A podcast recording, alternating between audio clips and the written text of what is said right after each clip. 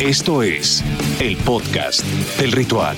¿Cómo están? Estamos nosotros muy bien, un poquito más apretados después de estas eh, fiestas navideñas, fiestas de Año Nuevo, con unos kilitos de más que se notan. Ah, No, ¿por, no, qué, no, por no qué di- lo no dices? dije nombres, no ¿Por dije qué lo nombres. dices? Lo bueno Mira, es que yo lo este dije. formato no se ve. No, exacto. Yo lo dije hace rato. Quien no subió unas cuantas tallas en estas vacaciones no las disfrutó al 100%. Esa es mi teoría. Es mi No lo teoría. hizo no sé bien, qué ¿no? piensen los demás. Sí, yo, yo estoy de acuerdo.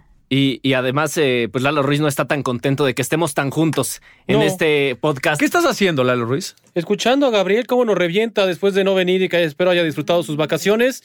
Nos acaba de decir gordos, nos acaba de decir apretados y el señor Pablo acaba de confirmar que la pasamos a toda máquina en la época de sembrinas. No, y, y tú la pasaste eh, particularmente bastante bien.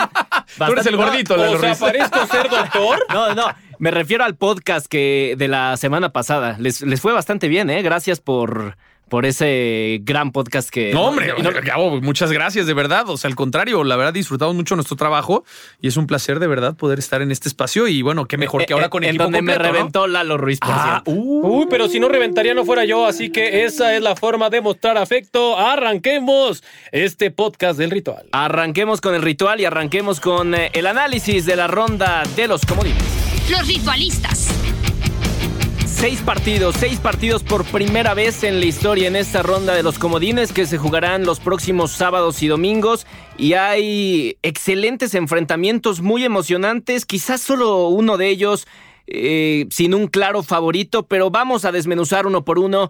Eh, ¿Qué les parece, señores? Primero empecemos con el partido entre los Colts y los Bills. A ver, los Bills quizá el equipo más encendido en estas últimas semanas. ¿Es suficiente la buena defensa de los Colts para detener estos Bills, Pablo? Va a ser un muy buen partido de fútbol americano, tal vez de los partidos. Para mí, yo tengo dos partidos que me llaman la atención en la conferencia americana. Uno de ellos es el de Bills contra, contra Colts. Me parece de lo más parejo, ¿no? Hoy por hoy que hay en la conferencia. Eh, va a estar muy, pero muy bueno. Me gusta mucho la ofensiva del equipo de los Bills de Buffalo. Josh Allen ha demostrado ser este coreback que tanto estaba esperando el conjunto de los Bills, más de 20 años de no tener un referente así, e incluso rompiendo récords, porque esta temporada rompió eh, prácticamente todos los récords en un año de, de Jim Kelly eh, con el equipo de los Bills. Entonces, mayor cantidad de pases de touchdown, mayor cantidad de yardas, eh, un- un cúmulo de números bastante importantes a destacar y con un equipo muy pero muy poderoso. El equipo de Indianápolis, por su parte, me gusta mucho la defensiva. Creo que esa defensiva puede hacer grandes cosas. Y por fin Philip Rivers tiene en bandeja de plata, o por por lo menos tiene en... en en su haber esta posibilidad de conseguir lo que no pudo lograr con los Chargers, eh, en un nuevo equipo, con nueva dinámica, en donde tiene la oportunidad de reescribir un poco su historia, porque ha sido un coreback brillante, me parece, a, pesar de lo que muchos digan. Philip Rivers ha sido un coreback brillante en su carrera de NFL, pero no se le han dado los resultados en playoffs. Habrá que ver si ahora por encima del equipo de los Bills puede lograrlo. Lo veo difícil. Los Bills, segundo sembrado de la conferencia, no lo hacían desde 1997. Es un equipo que tanto a la ofensiva como a la defensiva son grandes y son poderosos. Entonces, yo veo con favoritos a los Bills en este eh, enfrentamiento, pero Indianapolis no se las va a dejar. Sí, di- dices eh, que es un partido muy parejo. Yo había eh, empezado esta sección diciendo que había un partido parejo de los, de los seis. Este no era. Eh, me parece que el claro favorito aquí es eh, el equipo de los Bills. ¿Cómo lo ves, Lalo? Este partido tiene un elemento fantástico. Tiene al equipo que mejor ha jugado en el cierre de esta temporada, hablando de los Bills de Buffalo. Y no solamente con respecto al partido frente a los Delfines de Miami, sino que además hay ese factor extra que ya lo mencionaba Pablo, con esos récords, con Josh Allen, con Stephon Diggs, con eh, Sean McDermott. Hay cosas extraordinarias y por si fuera poco, en un amplio favorito también está el equipo ninguneado, ese equipo que nadie apuesta y que nadie ve con posibilidades reales de sacar la victoria y eso enmarca lo que ha sido Frank Reich con Indianapolis, enmarca lo que ha sido esta temporada de Philip Rivers. Es un equipo con una gran línea ofensiva, así que cierto es que los favoritos son Bills, pero las historias se construyen con dos grandes protagonistas y tenemos a dos grandes equipos, así que por eso tenemos que estar contentos. Y John Brown regresa, por cierto, para este partido. Pide una herramienta más para Josh Allen. Sí, y creo que yo sí creo que va a ser un partido cerrado. Digo, cada quien puede tener su punto de vista. Estoy contigo, Pete. Eh, el tema acá es cuál de los dos va a ser el equipo más disciplinado. Josh Allen, en el sentido de que va a enfrentar una defensiva que juega por zona y eso le complica más para su estilo de juego, porque lo van a tener que hacer lo van a forzar a que sea paciente, disciplinado para esperar al hombre que esté abierto. Y del otro lado, los Colts de Indianápolis es un equipo que juega muy bien una mitad y la segunda no. El tema es que no sabemos cuál es la que elige para jugar bien. Lo vimos apenas en el juego contra Pittsburgh, jugó muy bien la primera, en la segunda le remontaron, cerraron contra Jaguars, jugaron muy bien la primera mitad, la segunda pues, le cerraron el partido al equipo de Jacksonville. Es un equipo que necesita más disciplina para cerrar los partidos, para jugar bien las dos mitades, entonces creo que va a ganar el que sepa ser más disciplinado. Bueno, ahí está el análisis de este partido. Al final del, eh, del podcast estaremos con, con, la quiniela, con los pronósticos de esta ronda de los comodines y pasemos con el eh, juego entre Rams y los Seattle Seahawks. Eh, los Rams que probablemente no van a tener a Jared Goff, si no lo tienen va a ser bastante más eh, complicado poder hacerle frente a un equipo que digamos que durante la primera mitad de la temporada fue de lo mejor que vimos eh, con Russell Wilson y, y sus dos receptores estelares, eh, pero tampoco será fácil la defensa de los Rams, Pablo. Estamos viendo un caso similar quizá en este partido. Va a ser un partido interesante. Hay que ver sobre todo el tema de coreback, porque como lo dices, no es lo mismo ganarle a Arizona en temporada regular que ganarle a Seattle en playoffs. Va a ser una dura tarea para el equipo de los Rams, sobre todo por el tema, como lo, lo mencionas, ¿no? A ver, el fin de semana, eh, John Wolford tuvo un muy buen partido sí. de fútbol americano pero es su primer partido como titular, su primer partido como profesional en la NFL y mandarlo directamente a playoffs va a ser complicado. Hay que esperar el resto de la semana para ver cómo evoluciona Jared Goff del tema del, del dedo de la mano. Seattle, por otra parte, me parece que es un equipo full ofensivo, meramente ofensivo. La defensiva es la parte débil del equipo de Seattle. Hemos visto a Russell Wilson eh, romper marcas esta temporada. DK Metcalf incluso consiguió mayor cantidad de yardas que Steve Largent en un solo año. Y este, hablar de Steve Largent es hablar de uno de los mejores receptores de la liga y el mejor en la historia de Seattle. DK Metcalf está haciendo bien las cosas. Eh, Tyler Lockett de igual manera tuvo un gran fin de semana. O sea, es una ofensiva que funciona muy bien porque Russell Wilson es, para mí y a mi gusto, el coreback más, más consistente en los últimos años. Porque lo hemos visto, tal vez pequeñas subidas y bajadas, pero siempre se mantiene en el estándar de calidad. Este va a ser un partido interesante, sobre todo porque los Rams ya le ganaron a Seattle en temporada regular. Entonces se conocen perfectamente bien, es un duelo divisional y eso es lo que llama poderosamente la atención. Cualquier cosa puede pasar, pero si tú me preguntas, hoy por hoy Seattle parte como ligero favorito en este enfrentamiento. Sí, de acuerdo. ¿Ustedes, eh, Pete, Lalo? Comparto que el favorito sin duda es el que dice Pablo. y cual sea que haya sido ese. Eh, yo te estoy poniendo mucha atención, amigo. Y también la otra es que va a pesar, inclusive aunque llegue a estar Jared Goff, que lo veo poco probable. La verdad lo veo poco. Pero ya lanzó bastante bien en, eh, en, el calentamiento el partido pasado. Sí, pero lo veo poco probable que esté a lo que ocurra dentro de este partido. No puedes estar mermado contra Seattle. Y en esta ocasión tener a Jared Goff a un 50% o tener a tu novato a un 100, prefiero que lo tengas de un novato a un 100 okay. y que tengas un mejor plan de juego con cual pararle e intentar hacer frente a Seattle. Seattle es mejor equipo. Uy, yo ahí no comparto porque creo que precisamente lo peor que le puede pasar a Rams es que John Wolford vuelva a jugar. El tema que tenías tú a ventaja si jugaba él el partido pasado contra Arizona es que no había muestra. El equipo rival no sabía cómo prepararse para este coreback. Ahora ya hay video. Ahora ya Seattle se puede preparar para saber lo que va a enfrentar. Y tengo un nombre clave. Si juega John Wolford, Seattle gana si Jamal Adams lo captura dos o tres veces, porque es un tipo que ya demostró en el partido contra Arizona que si no está su primera lectura, su primera opción es salir a correr. Jamal Adams, que fue el líder de capturas de Seattle, que es uno de los, eh, bueno, todavía considerado como defensive back, el que más presiones al, a los corebacks rivales tuvo en toda la NFL. Jamal Adams, si lo pones a competir contra Wolford, yo le doy el duelo a Jamal Adams nueve de cada diez veces. Entonces, si no juega Jared Goff, creo que va a ser muy, muy difícil para sí, de por sí ya es difícil. Victoria. De por sí ya, ya es difícil. Sí, el favorito sí, es Seattle.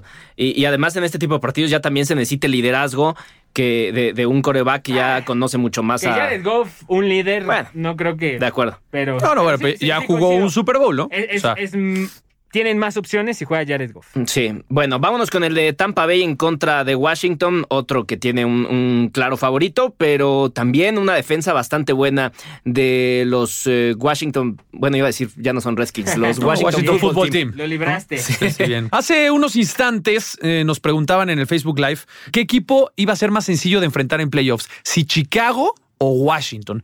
Yo contestaba y desde mi humilde punto de vista es Humilde. ya No es estamos, humilde, ya estamos, claro que soy humilde. ¿Su punto de vista no, o él?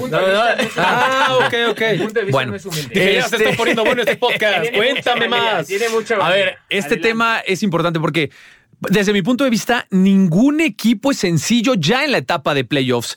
Y, es cierto, y lo hemos visto a lo largo de la historia, Any Given Sunday, cualquier domingo puede pasar cualquier cosa. Y al final del día, me parece que tanto los Chicago Bears, que han eh, tenido una temporada irregular, incompleta desde mi punto de vista, tienen elementos para pensar, a ver, Mitchell Trubisky, me parece que le encendieron el botón, ¿no? Al final de la temporada y está jugando bastante bien. Y por el otro lado, Washington a la defensiva está empezando a construir algo importante.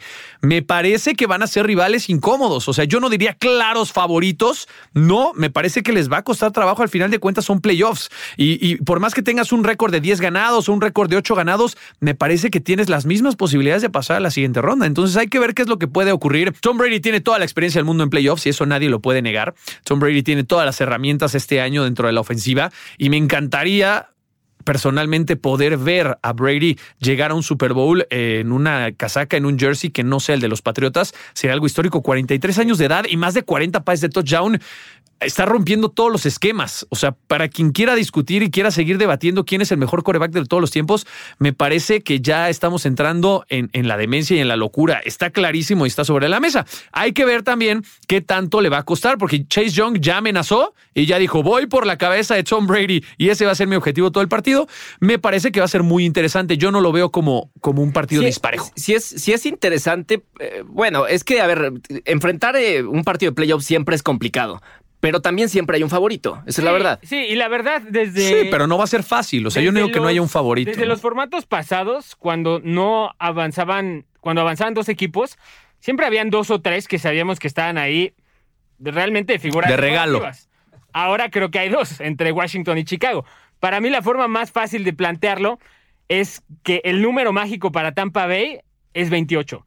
Si Tampa Bay anota 28 puntos en No hay manera de que les partido, ganen. Yo no veo cómo Washington, por muy bien que juegue, tenga el arsenal para poner 28 puntos, porque Alex Smith no es un coreback de jugadas grandes. Antonio Gibson es un gran corredor, pero tampoco es Christian McCaffrey, Alvin Kamara. Terry McLaurin, pues no se puede lanzar pases a él mismo. Entonces, Sí. si Tampa Bay suma los 28 puntos, no creo que Washington pueda competir.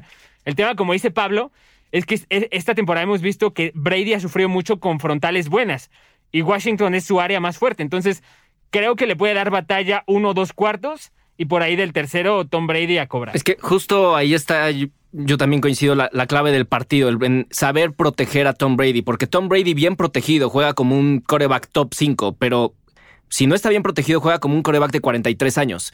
Entonces, eh, si lo logran proteger, yo la verdad no veo manera de que gane Washington. ¿Cómo lo ves, Lalo? Mira, hay muchísimas organizaciones dentro de la NFL que le encantaría tener esa versión que tú mencionas de un coreback de 43 años como Tom Brady. A mí lo único que me llama la atención de este partido, y voy a ser claro, inclusive un poco ácido, esto es un duelo de un solo lado. Alex Smith es el regreso de la temporada, nadie lo pone en duda, pero Washington en papel no tiene ni el 50% de las herramientas como los favoritos a llegar a Tampa y romper esa maldición de que el anfitrión nunca está en su estadio. A mí lo que me interesa ver es cuántas veces va a sufrir Brady con Chase Young. De ahí en fuera, el partido es de un solo lado. De acuerdo. Vámonos con el de Baltimore en contra de los Titanes de Tennessee. La revancha de un partido divisional eh, del año pasado. Y los eh, Tennessee Titans fueron los que se llevaron ese partido cuando los Ravens eran clarísimos favoritos para avanzar. Pero quizá sea diferente la historia. Porque luce diferente cómo llega Lamar Jackson, que a partir de ese partido en contra de los Browns fue una cara totalmente distinta cuando parecía que se volvían a caer a mitad de temporada y llegan muy bien los Baltimore Ravens, Pablo. Si yo te eh, al principio del podcast decía que había dos partidos que me llamaban fuertemente la atención. Uno era el de Bills contra Indianapolis y, el este es el otro es Ravens contra Titans. Sí. Me encanta este enfrentamiento. y, tampoco te podría decir que hoy por hoy los Ravens llegan peor que los Titans, porque si el año pasado los Ravens llegaban mejor que Tennessee y terminan perdiendo, bueno, en este partido puede ser lo mismo yo al revés. En este llegan mejor los Ravens. Puede ser una posibilidad. Yo veo, yo, yo, yo personalmente veo que llegan mejor los Titans hoy por hoy. Tiene una ofensiva explosiva, eh, bidimensional, con grandes playmakers, o sea, jugadores que te pueden sacar las papas del fuego y que pueden hacer una sola jugada que puede cambiar completamente el encuentro. Yo veo dos muy buenos equipos con dos grandes mentes en eh, la posición de head coaches. Eh, los dos han demostrado grandes cosas. Tennessee el año pasado se quedó muy cerca de acceder al, Super Bowl. Entonces yo veo que sigue creciendo a pasos agigantados y ha tenido muy buena consistencia. El tema aquí es vamos a ver quién de los dos equipos puede establecer el juego terrestre, porque me parece que ahí está una de sus grandes potencias, ¿no? O su gran acierto esta temporada. Y también las defensivas que tanto pueden o no presionar al coreback rival. Son equipos distintos, pero me encanta este enfrentamiento. Me parece que va a ser de los más parejos y más destacados de la semana. Y además, el punto débil de los Ravens de esta temporada, bueno, varios partidos no jugaron bien, pero el punto más débil se ubica en la semana 11, cuando enfrentaron a los Titans. Iban ganando, les dan la vuelta y en tiempo extra termina ganando Tennessee. ¿Cómo ven eh, este partido, Lalo? Y de un solo lado también. Pues de un solo lado, que es así ya la carrera. es el más parejo de todos. es que dejen hablar y luego, luego empieza. venga, venga, dale. Pero concéntrate en lo que estás, Lalo Yo puedo hacer multitask, hermano. Mira, mm. por ejemplo, ¿a qué me refiero que es de un solo lado? No hemos visto la mejor versión de eh, Lamar Jackson con Baltimore lanzando por cuestiones ajenas a él no se ha podido realizar ese plan de trabajo que tenían continuamente y han recaído en, bueno, ponte a correr, Ayúdanos a ganar y luego vamos resolviendo semana a semana. Por eso los digo que va a ser de un solo lado y ese lado es la carrera. Quien domine el juego terrestre va a tener mayores posibilidades de salir con la victoria este fin de semana. Y es a lo que los dos entrenadores están conscientes. El plan de trabajo de un lado es cómo detenemos a Derrick Henry y cómo podemos mermar que no tenemos una ofensiva que sea, al menos en los frontales, tan dominantes como en años anteriores. Así que reitero, quien gane ese enfrentamiento, este juego de ajedrez, si lo quieren ver de esta manera, será el que salga avante. Entonces, de un solo lado, ¿cuál, cuál fue el lado que le El lado es la carrera, quien domine el juego terrestre ah, va a ganar el partido. Pensé que decías que de un solo equipo estaba esta. Yo pienso que al revés, Lalo Ruiz. Quien pueda ejecutar en el juego aéreo va a ser el equipo que va a ganar el partido. ¿Cómo llegamos a estas instancias los dos equipos? ¿Lanzando o corriendo? No, corriendo. Ok. Y entonces, Lalo, ¿qué que, vas a defender? ¿Crees que vas a cambiar tu sistema y ¿Qué tu plan vas a defender el fin de semana? temporada? No, hombre, claro Por supuesto, los dos head coaches, claro. ¿No te acuerdas que hizo Baltimore? Para mí esa es la, la historia de, de el storyline de este partido es ver si Baltimore aprendió la lección. La temporada pasada, a Baltimore lo saca de playoffs Tennessee porque Baltimore se quiso poner creativo por cambiar su estilo de juego, algo que no debió hacer. Pero yo también coincido que va a ser un partido muy parejo. El tema para mí es que Baltimore llega mucho más fuerte. O sea, en las últimas cinco semanas. Sí, yo también creo. En las últimas cinco semanas, solo en un partido no pasó de 34 puntos. En las últimas cinco semanas, ¿sabes cuántas yardas terrestres tuvo? Baltimore en, en, los últimos cinco partidos, 1300. Eso es lo que hay algunos equipos que suman eso en toda la temporada. Baltimore se las echó en cinco partidos. Desde que jugaron aquel partido que perdieron contra Pittsburgh, te digo, John Harbaugh ahí se vio claramente que entre él y este, el coordinador ofensivo Greg Roman, decidieron Lamar, no nos está funcionando el plan para, para hacer el ataque aéreo que queríamos a inicios de temporada. Ponte a correr. Regresemos a lo mismo y ahora son más fuertes que el año pasado, porque el año pasado era Mark Ingram y Lamar Jackson. Ahora J.K. Dobbins, Mark Ingram y Lamar Jackson. Gus Edwards. Y Gus Edwards, que también ha contribuido de forma importante. Entonces, en esa parte creo que tiene algo de razón y más bien coincido un poco más con lo que dice Pablo respecto a que como los dos corren tanto, el primero que logre sacar una ventaja importante y obligue al otro a alejarse de su plan de juego y tener que lanzar más, ese que tenga que lanzar más va a ser el que va a terminar perdiendo el partido. Yo quiero escuchar el, pronóstico de, todos eh, sobre este partido al final del podcast, pero antes nos quedan dos partidos más que analizar. El primero de ellos, quizá el más disparejo de todos, el eh, de los Osos de Chicago que pues, pasaron de panzazo. ¿Cómo? Si tú eres pro Chicago y decías Es que era la el partido primera de la vez que dices que los Osos de Chicago van a tener un partido aburrido. ¿Cuándo dije que iban a tener Pues un partido dijiste aburrido? disparejo. ¿Disparejo es aburrido? No, no precisamente. Oye, puede, Gabo, puede haber mucho- Antes de entrar a detalle, dime. Tú como aficionado sabiendo lo que se te viene, y, no- y no, no solamente de Chicago, o sea, lo pongo como un panorama general, porque hay muchos aficionados de Cowboys querían que pasaran.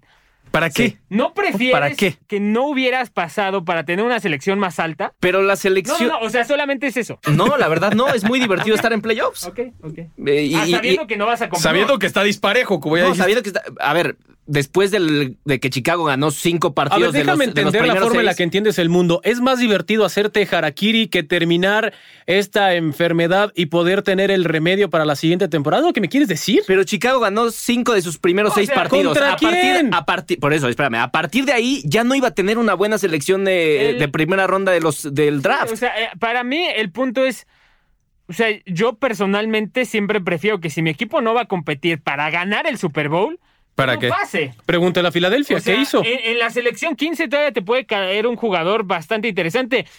Si no me creen, vean al señor Justin Jefferson, que fue el- es el novato con más yardas por recepción en la historia de la NFL y le cayó a Minnesota después de los 20.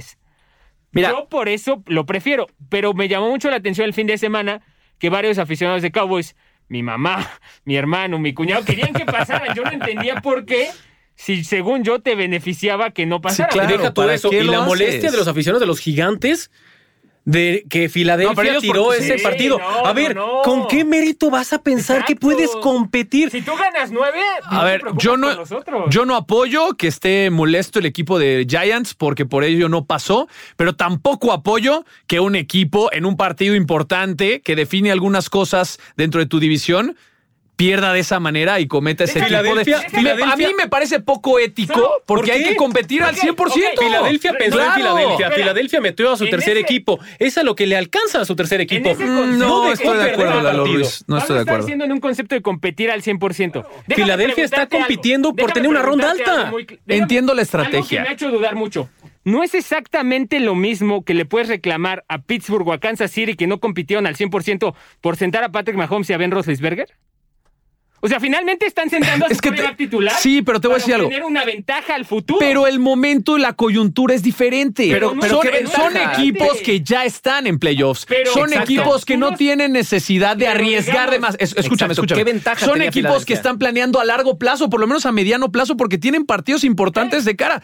Este partido, Filadelfia no se jugaba absolutamente nada. Se jugaba la ronda en el draft y eso es la vida Lalo, para cualquier Pero eso no lo puedes hacer. cosa. Pero eso no lo puedes. Yo pienso. No puedes perder partidos para jugar una es ronda. que es lo mismo jugar que una tanquear y tanquear Pausa. está mal. ¿Estás de acuerdo? A ¿O tú menos de que apoyas el puedan tanqueo? justificar que Filadelfia perdió a propósito Ah, bueno, ese a ver, partido. No nos vamos a meter en es tecnicismos. tanquear. ¿Tú apoyas el tanqueo? Eso es, Es lo mismo. Filadelfia lo que hizo fue quitar al coreback. ¿Y qué es eso, Lalo? Ojo. ¿Qué es eso? Fue quitar al coreback cuando tu temporada está perdida y darle chance al del tercer equipo a que tenga Darle una chance. serie ofensiva o un par de series ¿Tú ofensivas crees? en No. un partido. No, no, no, así, así. Ojo, bueno. Chance. ¿Tú crees que dijeron, ay, para que juegue el tercero? Pablo, no, Pablo. Lalo, por Dios. Va- claro va- que no. Vamos a No, extrapolar por supuesto esto de que no. Big Ben y Mahomes a otro escenario. ¿Te acuerdas de por ahí de la temporada 2003-2004? Peyton Manning con los Colts. Lo sientan en la última semana. Claro, y terminan perdiendo la primera ronda. Claro, y era un No, equipo no, espectacular. Para que pierdan, para que pierdan ese partido y en, y en los cruces de playoffs les toquen los Jets. ¿No es lo mismo? Pero está mal igual.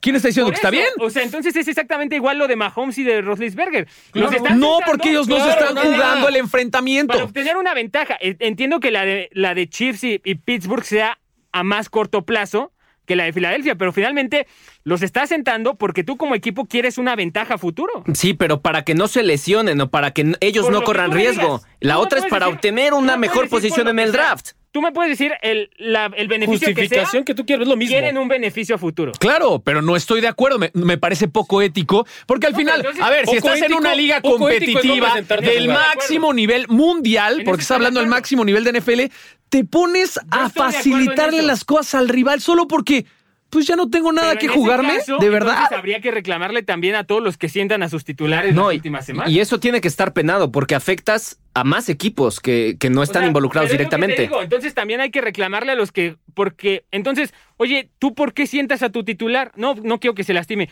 Bueno, papito, ese es un riesgo que se corre en la NFL, ¿no? Sí. Finalmente quieren una ventaja a futuro. Tú estás cuidando a tu coreback para poder jugar en playoffs. ¿Por qué? Steelers sin Big Ben no va a hacer nada en playoffs Sí, y eso en lo sabemos. ¿sabes?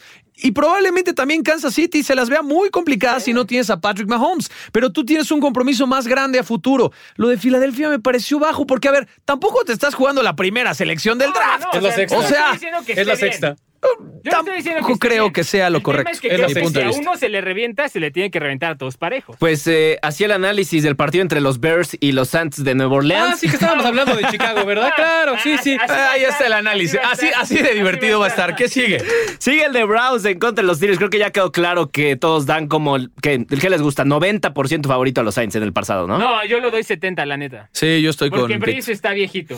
Ok, Ya no está 70 por Breeze porque Chance no Puede juega. ser incómodo Chicago, yo lo dije al principio. Sí, sí, sí. Porque O sea, Alvin. Kamara está en duda porque Chicago tiene una buena defensa y se acabó. Está corriendo bien. O Y, sea, y tiene que regresar eh, Thomas también. top, o sea, no, Venga, no es, bueno. un, no es un, un algo tan. Sí, no está tan Usted- sencillo. ustedes lo dijeron, no yo, porque luego me, me- me critican, pero vámonos Que con te el de Browns. critiquen, así se curte la piel. Que en vengan contra todos. Browns en contra de los Steelers. Ah, Otro partido muy, buen. muy interesante. Ese los Browns buen. acaban de ganar en esta última semana, se vuelven a enfrentar, pero ahora contra unos Steelers, Pablo, muy distintos. Aquí hay dos caminos. O los Browns le pegan en el ego y en el orgullo a los Steelers y todo su séquito de aficionados, o los Browns se quedan en su ADN perdedor de toda la vida. Estos son los dos caminos que podemos ver el fin de semana, pero me gusta por la rivalidad que tienen estos dos, por eh, el nivel competitivo que han mostrado esta campaña. Los Browns estaban ávidos, urgidos, si, si me apresuras, de poder estar en playoffs, porque no lo hacían ya hace mucho tiempo.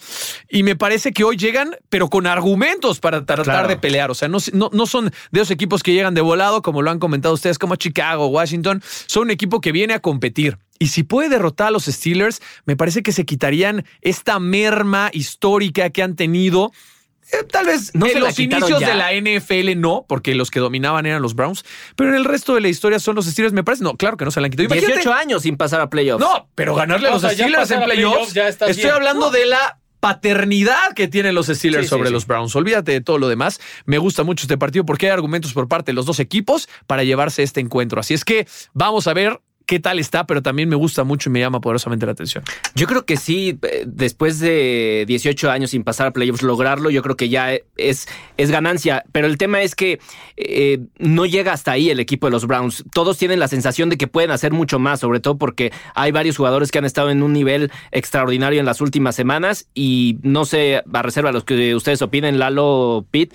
Me parece que Browns son favoritos. Hay que ver porque también el, head- el favoritos. head- no, No, no, no yo lo veo favoritos, difícil, no, yo lo veo no, favoritos, Y perdón. aparte, no, recordad que los Browns no tienen head coach este fin de semana Sí. por COVID, entonces hay que ver. Eso se menosprecia mucho y apenas en los en las semifinales del colegial vimos que, que no es cierto, ¿eh? que cuando no tienes al que manda las llamadas sí te afecta. Claro que se complica. Y personalmente creo que Pittsburgh, si hace las cosas bien, no tendrían que tener tantos problemas. Híjole. Porque el Han perdido de semana, cuatro. Cleveland le ganó con las uñas. Sí. Le ganó con las uñas y no estaban Ben Roethlisberger, no estaba TJ Watt. Ahora van a mandar, ahora sí que ahí te va el equipo A, a ver cómo te va. Esta es la versión más ganable en la temporada de Pittsburgh. Sin embargo, es superior a Cleveland. Así que el favorito es Pittsburgh y no podemos siquiera dimensionar que porque desde el 2002 los Browns no estaban, ya por estar, ya están del otro lado, ya está bien. No. ¿Por qué no está bien? Fíjate el roster, fíjate lo que han invertido, fíjate eh, en lo que ha mutado esta organización. Cleveland tenía que haber estado desde hace un par de temporadas. Los resultados obviamente no se dieron. Y en esta ocasión, Cleveland también eh, jugó a lo Cleveland, porque por poco y se quedan fuera de postemporada y por eso tuvieron que obligarse a una cuarta oportunidad y dos yardas por avanzar y que Baker Mayfield llevara el ovoide para pasar. Entonces, ¿quién llega mejor o quién llega en más ritmo? Esa es la pregunta ahora, porque en papel es mejor Pittsburgh. Sí, sí, sí. ¿Y ahora quién llega mejor? ¿Quién llega mejor? Sí. Cleveland. ¿Quién va a ganar? Pittsburgh. Pues, No o sea, lo sé, porque apenas hace 15 Pe- días fue lo de Jets. o sea, pero sí coincido con pero no spoileen la, la quiniela. Está difícil, está, la neta está muy parejo porque los dos vienen a la baja. Está, está muy parejo, pero también para mí el que más viene a la baja es Pittsburgh porque ha perdido cuatro de sus últimos cinco partidos. El pasado sin eh, Ah, Big Ben contra Cleveland. chiste, Sí, no, pero, pero los otros, ¿qué tal los otros? Sí han venido a la baja. Pero antes de Y este han tenido pasado, bajas. que fue un chiste, hicieron la gran remontada contra Colts. De acuerdo. Bueno, pues eh, vamos con el coach El Castillo. scouting del coach.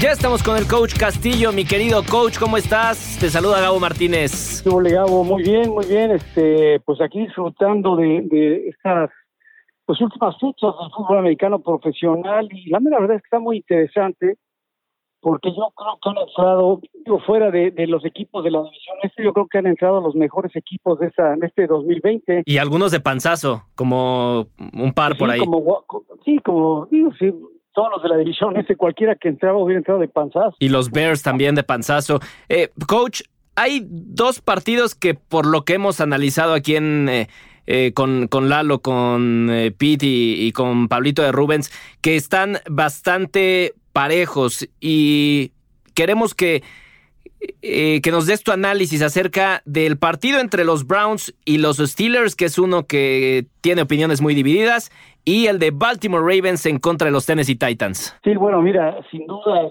problema es que jugar dos partidos tan seguidos es complicado para cualquier equipo y sobre todo para los que ganan, ¿eh? Entonces sí, yo veo complicado para los cafés porque además de esto, pues lo ganaron sin algunos titulares de, los acereros. Ahora yo creo que no, no, cabe duda que los, los cafés han, han- subido su juego, han elevado su nivel de, ¿cómo se llama?, de juego.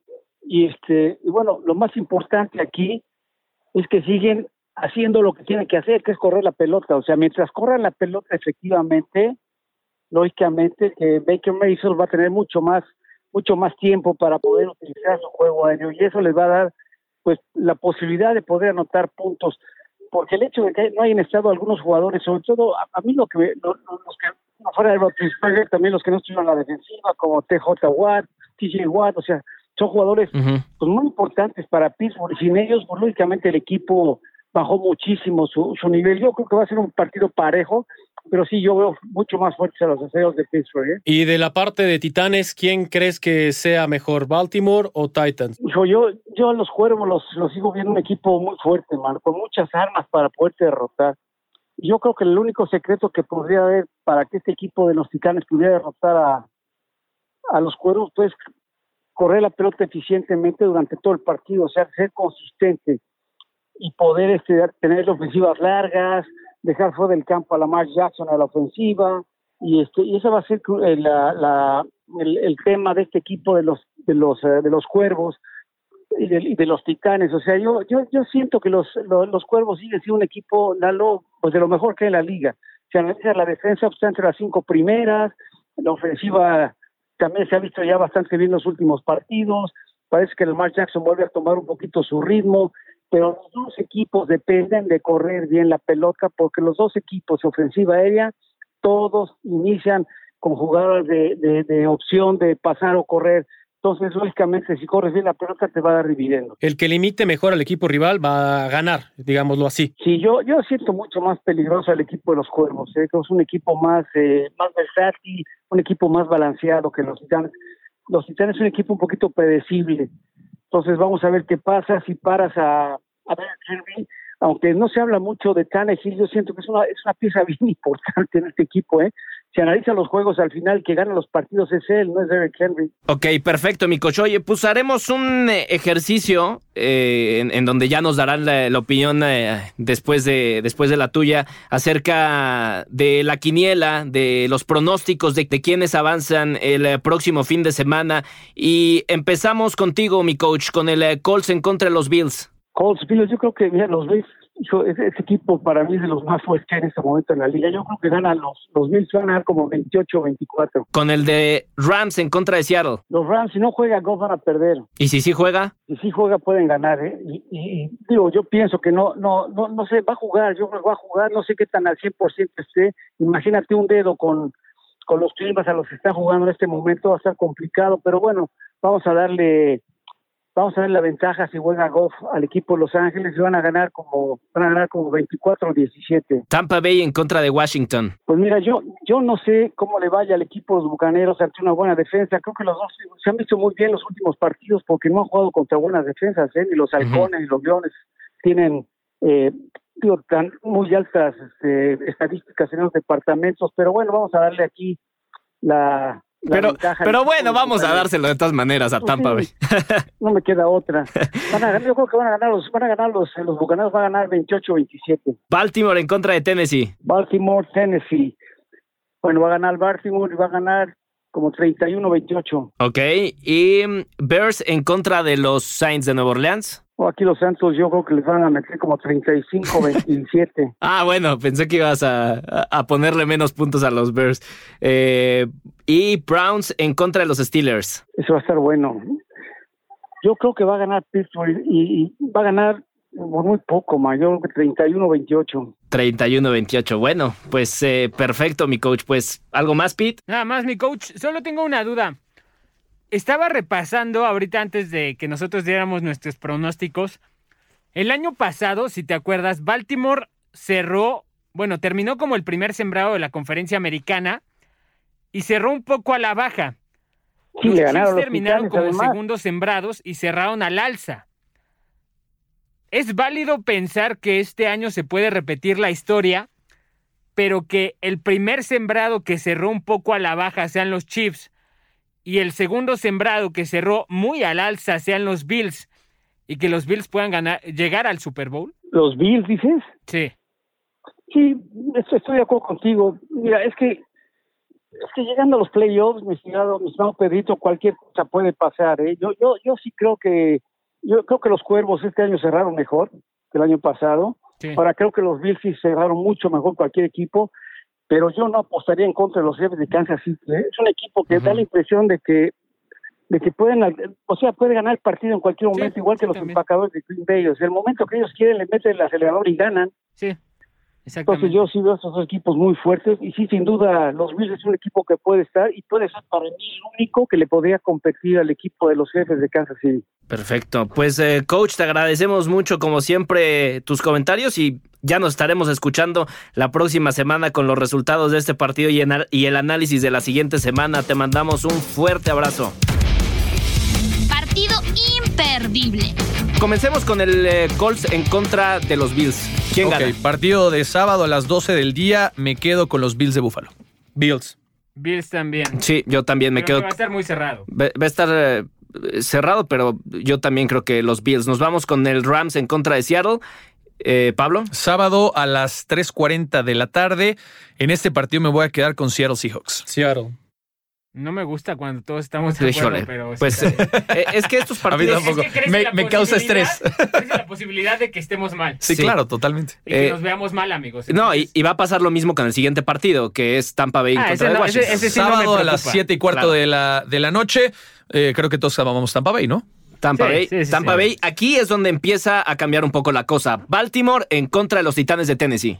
Domingo 12 del día me voy a quedar. Sorpresivamente me quedo con los Titans. Ok, sí. Titans. Yo con Lamar creo que va a ganar su primer juego de playoffs, imagínate. Yo también. Yo también creo que va a ganar Baltimore, entonces en esta quedamos 2 y 2 y Bears en contra de Saints, pues creo que quedó más que claro la postura de cada 3.40 de la tarde, me quedo con los Saints. El más favorito de todos. Sí, sí, sí, es el, partido más, más disparejo de todos. Browns en contra de los Steelers, aquí también va a haber domingo, domingo a las 7 y cuarto de la noche. Yo voy a ir por el rompequinielas, me quedo con los Browns. Bien, bien. Lalo. Pittsburgh. Pittsburgh. Pitt. Creo que la inexperiencia le va a pasar mucho a Baker Mayfield y me quedo con Pittsburgh. De verdad, yo me quedo con los Browns. Creo que van a ganar este 50 -50. partido. Y ya acabamos. Pues ya. Ya acabamos la quiniela. Agradecerle que nos hayan escuchado, ¿no? Son solo seis. muchas gracias. Se, viene, se, vienen muchas sorpresas, por cierto, en la NFL en este cierre de temporada. Estén muy atentos.